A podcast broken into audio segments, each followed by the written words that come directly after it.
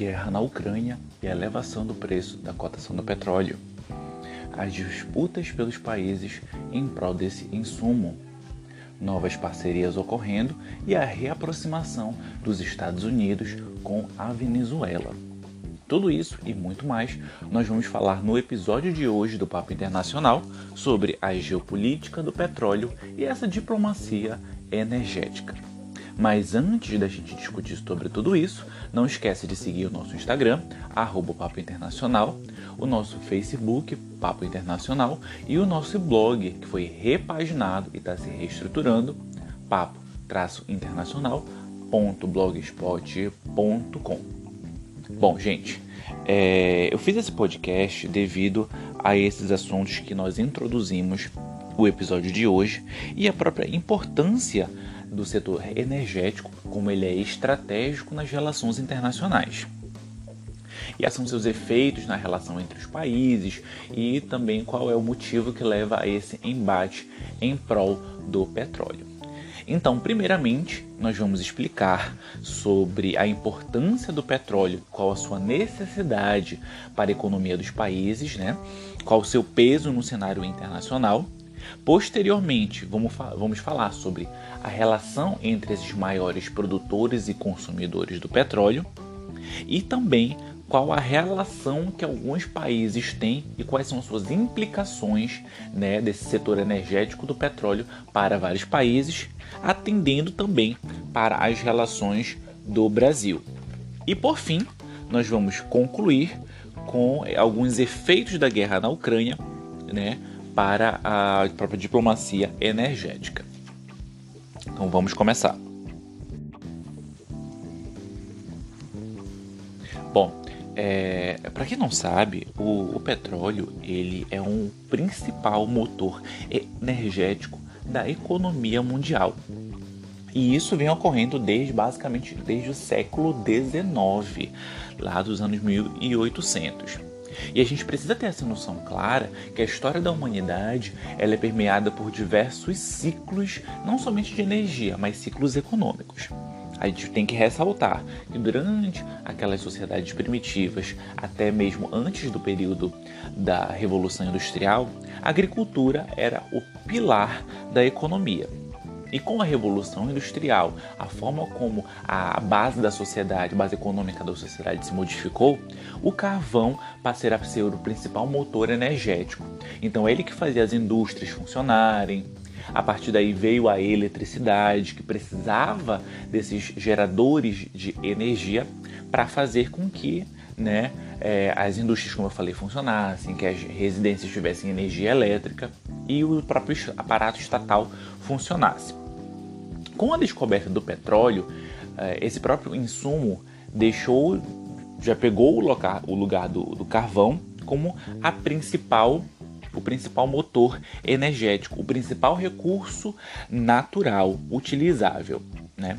Então, como ele se tornou o pilar dessa economia, a base da energia, ele passou a ter grande uh, domínio estratégico, passou a ter aquele, aquele recurso tão cobiçado pelos países. Por se você obtém petróleo, você consegue fazer com que a rota da economia continue girando, você consegue abastecer as, as cidades e os países de uma forma como um todo.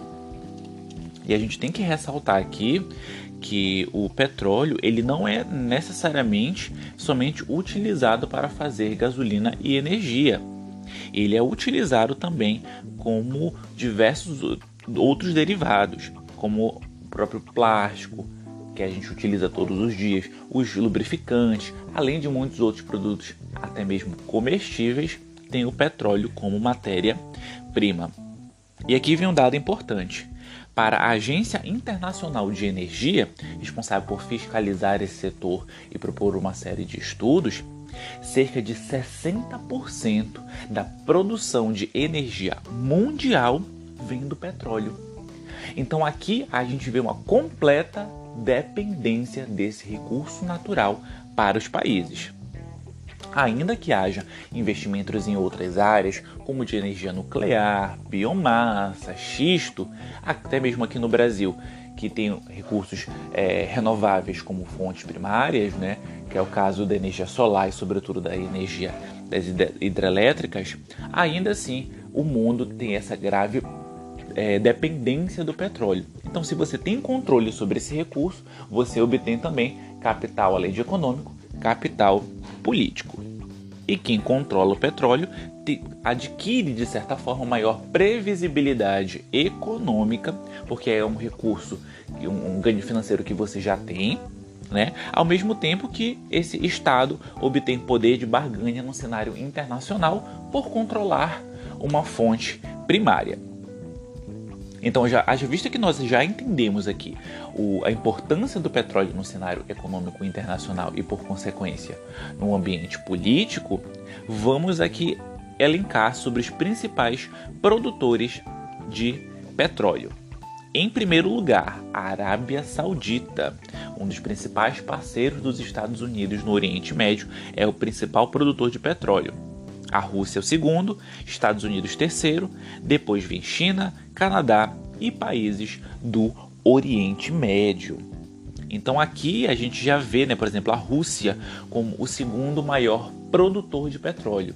Como ele está envolto na guerra na Ucrânia invadiu a guerra da Ucrânia e vem sendo alvo de uma série de sanções econômicas, logo o segundo maior produtor que mais coloca petróleo no mercado internacional, quando se há é, sanções econômicas desse nível que foram tomadas, a, quais nós temos alguns podcasts falando sobre, sobre guerras econômicas, todo o, o valor do, do, do todo aquele, aquela, aqueles fatores que afetam o petróleo né, vão ser muito mais intensificados pela Rússia ser o segundo maior produtor. Enquanto que os Estados Unidos, sendo o terceiro maior produtor de petróleo, é o principal consumidor mundial. Então, de certa forma, eles apresentam relativa independência, uma certa independência nesse setor, porque eles conseguem é, satisfazer boa parte do seu mercado interno. Entretanto, por ser a maior economia, eles, eles têm uma demanda muito maior do recurso energético. E como os Estados Unidos é o segundo maior consumidor do petróleo, eles precisam, obviamente, adquirir esse recurso de forma constante. E qual é a principal arma dos Estados Unidos? Focar em, em nações do Oriente Médio, como a Arábia Saudita, que é o principal produtor do insumo. Então a gente sabe que toda vez que há algo acontecendo nesses países produtores de petróleo, caso haja algum embate, algum embalo econômico, essa produção vai ser influenciada, o que influencia também a sua a cotação do insumo no mercado internacional. E devido à independência, à, dependência, desculpa, do petróleo, por consequência, como já foi dito, toda economia sofre uma grande inflação, que é esse cenário que nós estamos vivendo no momento. Tá certo? Então, os Estados Unidos procuraram se aliar à Arábia Saudita. E aqui a gente vem entendendo melhor esse tabuleiro do cenário internacional envolvendo o petróleo e a energia, devido à Arábia Saudita ser o maior produtor. Então, para os Estados Unidos não perderem esse poder de barganha, não perder essa influência, eles apresentam uma série de cooperações com a Arábia Saudita que não se restringe à cooperação econômica e no setor do petróleo. Pelo contrário, os Estados Unidos têm bases militares e treinam constantemente as Forças Armadas da Arábia Saudita, além de colocar o país sobre, o seu, sobre a sua tutela. Então, caso algum país venha a ter algum tipo de embate com a Arábia Saudita, os Estados Unidos vão defender a, o país, a Arábia Saudita, obviamente. Então, além de adquirir petróleo, em troca, os Estados Unidos oferecem capacidade militar. Então, aqui a gente já consegue ver, já tem esse discernimento muito grande, né? E quem faz toda essa gestão, basicamente, do petróleo é a Organização dos Países Exportadores do Petróleo, a OPEP tá? que tem grande parte dos países do Oriente Médio e que devido a esse grande, é, podemos dizer, monopólio, os anos 70 e 80 foram agravados pelo choque do petróleo devido ao aumento da cotação. Mas não são somente os Estados Unidos e a Arábia Saudita que apresentam relações baseadas no comércio do petróleo. A própria Rússia e a China, que vem intensificando relações diplomáticas e econômicas, sobretudo agora no século XXI, elas têm uma nova fase de relações internacionais. Até porque, como elas se encontram, de certa forma, isoladas pelos Estados Unidos, elas procuraram unir forças. China, segundo maior consumidor de petróleo, e Rússia, segundo maior produtor, eles tentam é, é, estabelecer uma série de acordos comerciais, é, cooperações militares, cooperações em diversos ramos, que tem basicamente esse recurso como o, a base de toda a relação diplomática, fazendo com que esses países tenham, de certa forma, uma relação de coalizão. Isto é, ambos os países procuram é, seguir a mesma linha de raciocínio, a mesma postura em votações na ONU ou em outras organizações internacionais. Já pulando da Rússia e da China, dos Estados Unidos e da Arábia Saudita, para o contexto da União Europeia, a situação aqui que se encontra é muito mais grave. Isso porque o bloco europeu é extremamente dependente sobretudo do gás e do petróleo importado da Rússia. E como a Rússia invadiu a Ucrânia e uma série de boicotes econômicos foram realizados, a maior parte desse acesso do petróleo foi cortado, o que significa que países do bloco europeu podem sofrer futuramente com restrições, apagões e até mesmo boicote de alguns outros países que apoiam a Rússia, por exemplo, em fornecer o petróleo e o gás natural, ambos recursos utilizados para gerar energia.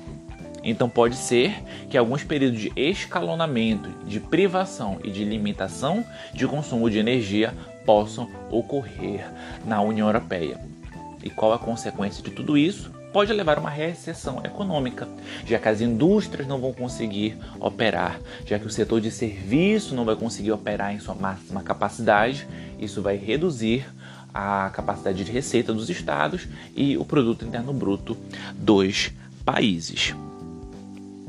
E algo que eu passei a enxergar muito né, nas relações internacionais é que houve um período relativo de paz no sentido de paz, é, de, de não ocorrer conflitos militares após o desmantelamento da União Soviética. Então isso significa que uh, os países passaram a ter certas condições de previsibilidade que trouxeram de certa forma uma estabilidade econômica. Então diversos acordos foram aprimorados, o que acabaram intensificando esse cenário de dependência entre os países da União Europeia e a Rússia. Se elas não estavam envolvidas por acordos militares e elas apresentavam fortes elos comerciais, por que não aprimorar esses elos, né? Então, durante um tempo funcionou, havia, né, esse fornecimento de petróleo e gás natural à União Europeia. Entretanto, com a invasão da Ucrânia, esses acordos, alguns foram cessados, foram quebrados, o que explicitaram esse cenário de dependência. E a pergunta que fica: quais medidas serão adotadas pela União Europeia para contrapor esse cenário e evitar os prejuízos econômicos do não fornecimento de gás natural e de petróleo? Bom, uma das alternativas que eu consegui enxergar é estimular o desenvolvimento do setor na região da Grécia e até mesmo na Turquia. Então, o objetivo aqui seria basicamente em ampliar os seus parceiros comerciais, e como a Grécia.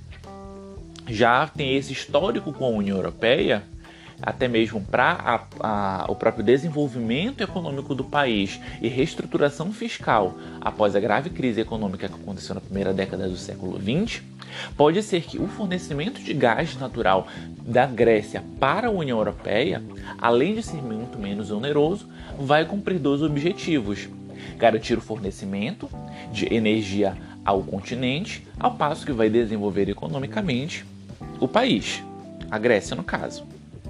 Parece ser simplória essa, essa resposta, Sim, até porque são ambientes são espaços que levam tempo para se desenvolver, né? são investimentos que precisam ser realizados. Entretanto, é uma ótima resposta para a crise. Bom, e quanto o Brasil? O Brasil apresenta grandes reservas de petróleo, né? são as reservas do pré-sal que foram descobertas. E para quem não lembra, com a descoberta do Brasil da região do pré-sal, o país foi alvo de espionagem pelos Estados Unidos em 2013, uma vez que os Estados Unidos, identificando essa capacidade maior de produção do Brasil, poderia formalizar uma série de acordos, como poderia boicotar acordos com aqueles países a quais os Estados Unidos não são amigáveis. Entretanto, o que dificulta o desenvolvimento no setor do Brasil é o monopólio, monopólio da, da, Petrobras, que acaba privando uma série de outros investimentos, que como ela é uma estatal e apresenta grande controle político, ela fica à mercê dos diversos, diversos chefes de Estado que acabam influenciando a sua, a sua gestão. E isso faz com que não haja nenhum tipo de plano claro para o desenvolvimento da área do petróleo no Brasil. Apesar do Brasil ser um grande produtor do, do insumo, a sua, a, a, o valor do, da, da gasolina e de outros insumos derivados são muito caros aqui no país. Então precisa ser estipulado algum tipo de plano definitivo para que esses valores sejam baixos e para que o Brasil consiga receber, receber uma leva de investimentos muito maior. Né? Além do que tem que identificar quais são os ganhos geopolíticos que o Brasil vai ter com o pré-sal. Haja vista que, ao que parece, como não há nenhum tipo de plano econômico, também não há nenhum tipo de ganho, não há nenhum tipo de é, plano diplomático em utilizar do petróleo para desenvolver essas relações do Brasil.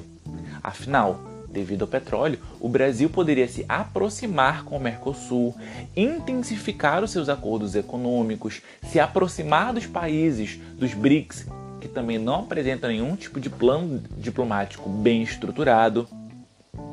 Então aqui há uma, há uma série de ganhos econômicos e políticos potenciais, mas que, como não há planejamento e também não há vontade política, eles ficam engavetados. Isso vai ser alvo de um texto para o nosso blog, então fica ligado. E aqui, gente, eu venho ressaltar o papel da Venezuela, que para quem não sabe, a Venezuela, apesar de não ser a maior produtora de petróleo, ela é, tem as maiores reservas. E o que aconteceu? A corrupção endêmica fizeram com que este cenário de produção de petróleo fosse minado na Venezuela. Era uma, uma petrolífera que foi tomada pelo, pelo partido de Nicolás Maduro e pelos militares, que não apresentam capacidade de gestão, nem têm conhecimento estratégico, tático na, e operacional na área. Né? E a Venezuela passou-se a ser muito dependente do setor do petróleo, o que fez com que ele não conseguisse desenvolver outros ramos da economia.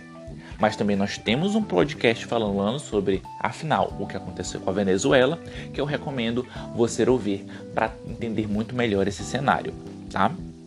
E devido à guerra na Ucrânia, uma série de comportamentos ocorreram, como por exemplo, aproximação e reaproximação de alguns países até então rivais. E quais são eles? Estados Unidos e Venezuela. Os, a Venezuela tem fortes sanções pelos Estados Unidos, né, devido a violar uma série de cláusulas democráticas é, e, e é, outros motivos que estão explicados no episódio que eu já citei para vocês, que eu recomendo que vocês ouçam. Mas os Estados Unidos se reaproximaram da Venezuela para que o país tenha condições de ampliar a sua capacidade de produção, fazendo com que o valor da cotação do petróleo consiga diminuir influenciando de uma forma menor a inflação mundial.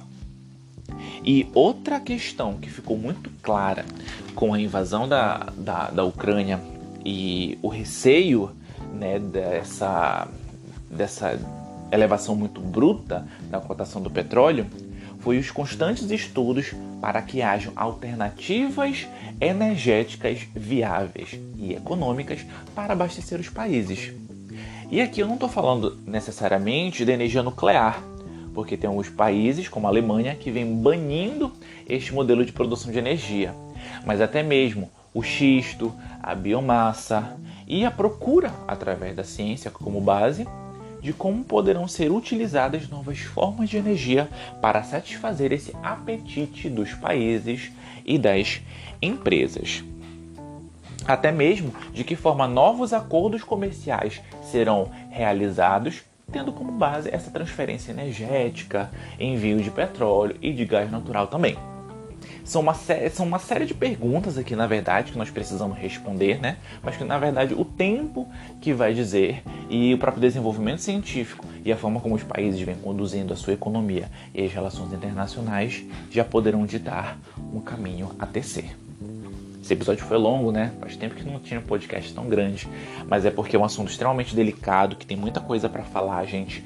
E vocês já sabem, qualquer sugestão, comenta no Instagram, comenta lá no nosso blog. E também não esquece, que sempre que você quiser se manter informado sobre os assuntos que mudam e influenciam o mundo, é só vir bater um papo com a gente.